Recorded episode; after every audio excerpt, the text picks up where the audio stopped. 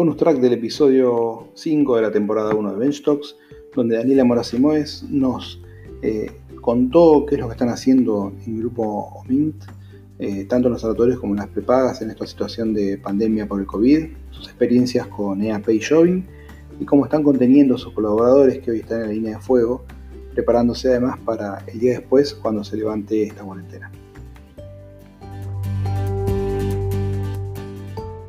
Nadie mejor que vos, estás en el mundo de la salud para contarnos qué acciones están teniendo para con sus propios recursos, para con clientes, mezclada con la comunicación, contanos. Bueno, nosotros, yo no les comenté, pero el, grupo OMIN tiene cuatro unidades de negocios que, obviamente todas están vinculadas con salud, pero cada una con particularidades. Está la unidad de prepaga, la unidad de clínicas, que es la unidad asistencial, la unidad de seguros y la unidad de asistencia al viajero. Obviamente el COVID nos atraviesa de diferente manera. En el caso de la prepaga, eh, la, unidad de prepaga, la unidad de seguros y la unidad de asistencia al viajero la mayoría de nuestro personal está teletrabajando, salvo algunas áreas muy críticas, como es el área de emergencias, que tienen un modelo principalmente sentados en el área de emergencia, pero con algunas posibilidades de teletrabajo. Pero les diría que en estas unidades la mayoría hoy está teletrabajando. A diferencia, obviamente, de nuestras unidades asistenciales, en donde eh, el personal tiene que estar en la institución. Dentro de esas unidades hay eh, parte del personal que cumple tareas administrativas, como es el área de facturación, que tienen algunas capacidades de poder estar algunos días en sus casas, pero mayoritariamente toda nuestra comunidad está en nuestras clínicas. Eso hace que las prácticas que hoy estamos teniendo sean divergentes. Es más, a mí me pasa que como directora de, de todo este grupo, que eso también es eh, lo, interesante de liderar esta organización, es que no es uniforme, cada unidad tiene su idiosincrasia, su cultura y, es como tener este, gestiones de recursos humanos, hay cosas que son políticas del grupo y otras que son muy particulares de cada unidad. En este momento eso se está viviendo. Entonces, en el caso de, mm, las unidades, vamos a empezar por las, las que hoy están transitando la mayoría de las empresas, que son las unidades, si quieren, no asistenciales.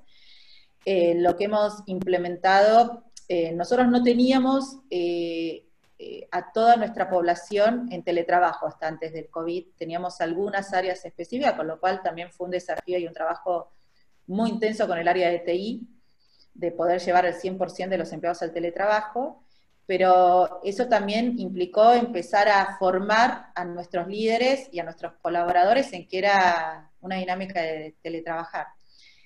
Nosotros ahí ya veníamos trabajando con Jovin en, la implementación del teletrabajo en algunas áreas, entonces con él estamos haciendo diferentes formaciones, tips, en, paralelo de cómo van teletrabajando, formando a la gente en, todo esto.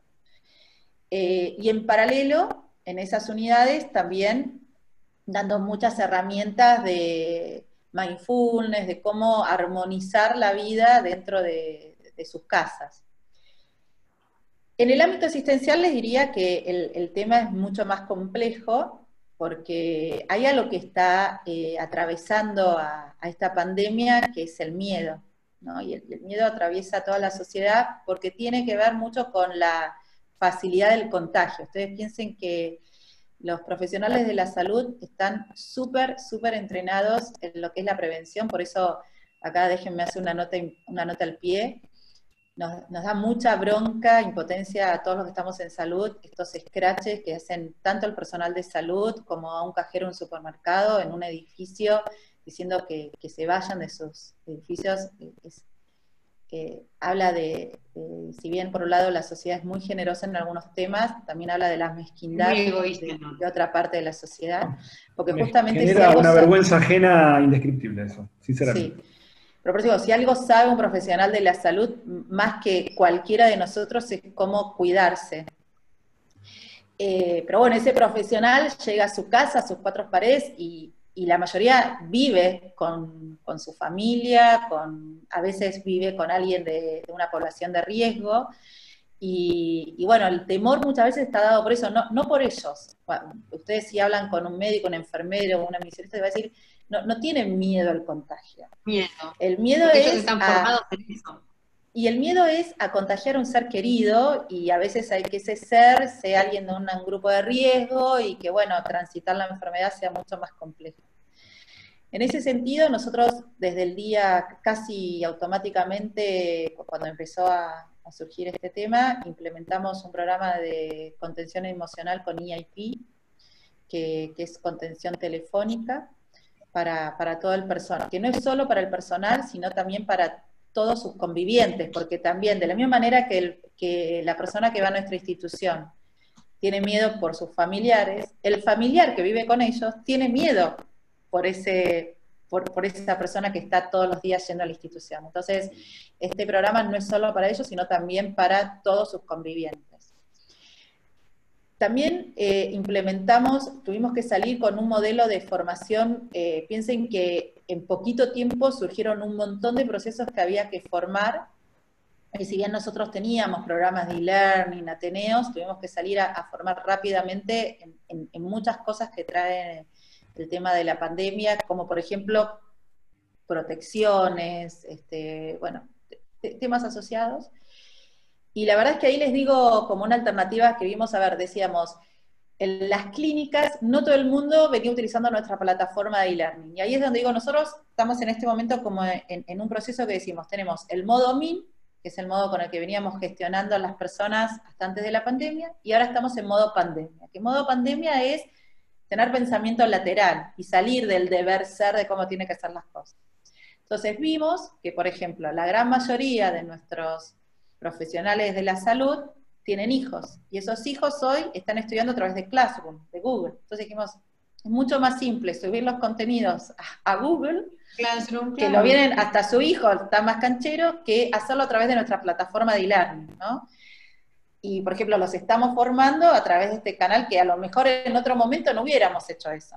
Pero, pero digo, me parece que también el desafío que tienen las áreas de recursos humanos es salir de nuestro chip en este momento del deber ser y ayornarnos a las necesidades de ellos. También vimos que la otra necesidad que ellos tenían es que están muchas horas en este momento en, sus lugares de trabajo y, y, en muchos casos hasta viven solos. No sé, nosotros tenemos residentes, tenemos personas jóvenes que viven solos, entonces les generamos un beneficio que, nos habían ofrecido hace un tiempo, pero bueno, en ese momento lo, teníamos en bandeja, que es una opción que vos haces compras online de todo lo que tiene que ver con la mercadería de alimentos este, para tu casa y creamos un ecosistema que se los entregan cerca de, no pueden entrar obviamente a las clínicas, pero tenemos lugares aledaños o alguna sucursal de la prepaga o alguna, alguna sede administrativa que está a una cuadra de distancia, y bueno, le entregan, ellos hacen la compra y, lo, y cuando se están yendo de nuestra institución, retiran la compra. Es decir, nosotros estamos tratando de buscar cosas que le hagan la vida más simple en este momento. Y en el caso de los líderes, nosotros ya veníamos trabajando desde hace más de un año en todo lo que era el liderazgo consciente que tiene que ver con gestionar desde las emociones. Era algo que para mí eh, eh, este, que ahora más que nunca lo vemos, así que había una transformación del liderazgo y para nosotros el liderazgo emocional era un tema que no se venía gestionando y hace un año que veníamos trabajando desde ese lugar.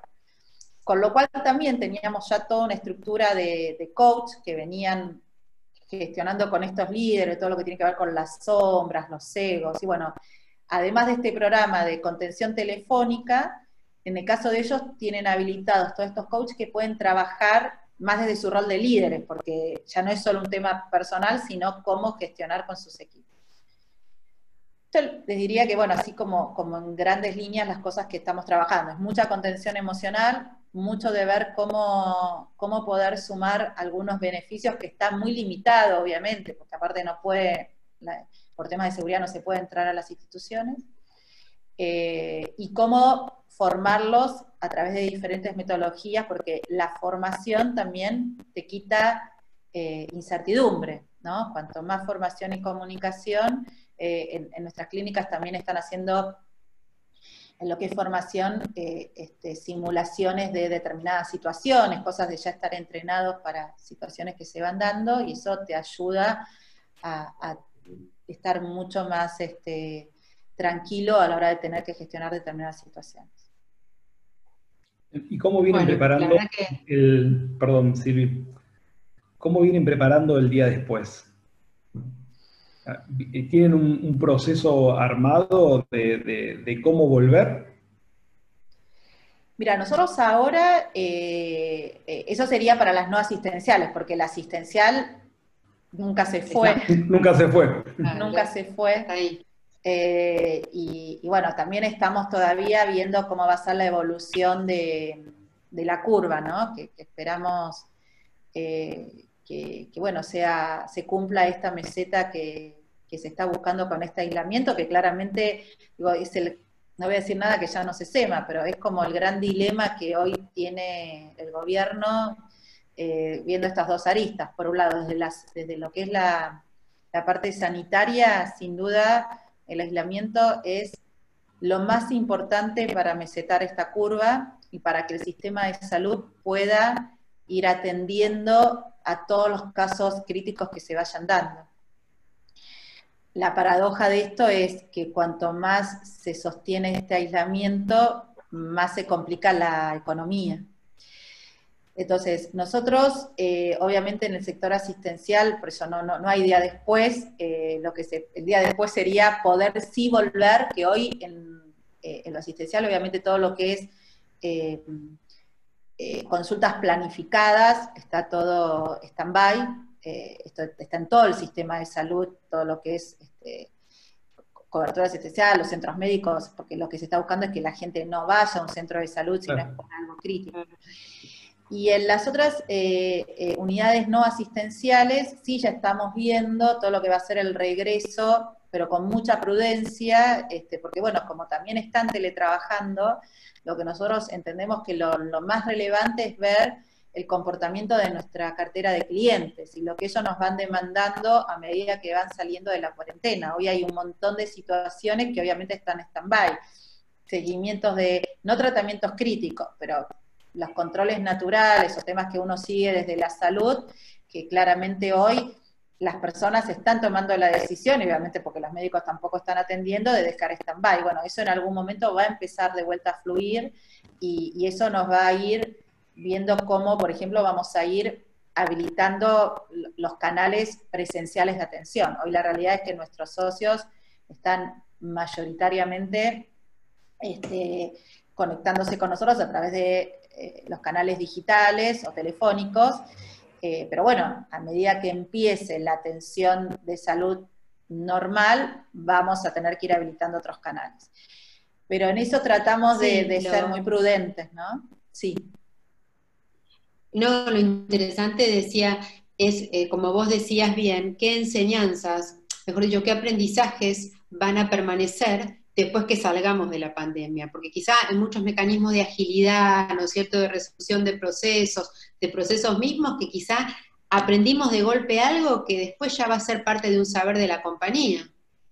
Bueno, en, ese sentido, nosotros es lo que yo les digo, nosotros teníamos un objetivo para este año de poder implementar el teletrabajo para toda la compañía y algo que era un proyecto de un año, porque tenía que ver con transformación cultural, en cuatro días se hizo, obviamente, con cosas que todavía estamos, eh, por eso estamos formando, etcétera. Pero eso claramente para nosotros es algo que llegó para quedarse, ¿no? El, tema de el teletrabajo pudiendo alcanzar a mucha más población de la que teníamos. Eh, eh, eso también, el otro tema tiene que ver con estos modelos de atención nosotros vemos que gran parte, y eso obviamente nos hace resignificar mucho de nuestros procesos, nosotros siempre venimos eh, velando para que nuestros, nuestros clientes traten de no ir presencialmente a nuestros lugares de contacto para hacerle la vida más sencilla y que puedan hacerlo desde su casa. Bueno, también la pandemia forzó a, cambiar esta conducta y lo vemos, eh, en nuestro cliente lo ve positivo y nosotros también. Entonces, eso probablemente hace, eh, lo que pasa es que muchos de nuestros procesos se potencian desde lo que es lo virtual y en lo presencial queden para poblaciones más concretas, pero porque, a ver, nosotros creemos mucho en la multicanalidad, que quiere decir que, el cliente elija cuál es su canal, eh, dónde quiere construir su experiencia. Eh, con lo cual es probable que dentro de esa multicanal, nosotros tenemos una población, el adulto mayor, que, hoy obviamente está restringida su atención, pero va a querer seguir yendo nuevamente a una va a querer ir. Y bueno, desde ya que nuestro propósito es atenderlo. Pero, pero sí, yo le diría, en cuanto al día después, lo del teletrabajo sin duda es algo que llegó para quedarse. Eh, también esto de revisar procesos críticos y no, y no críticos como, como grandes temas.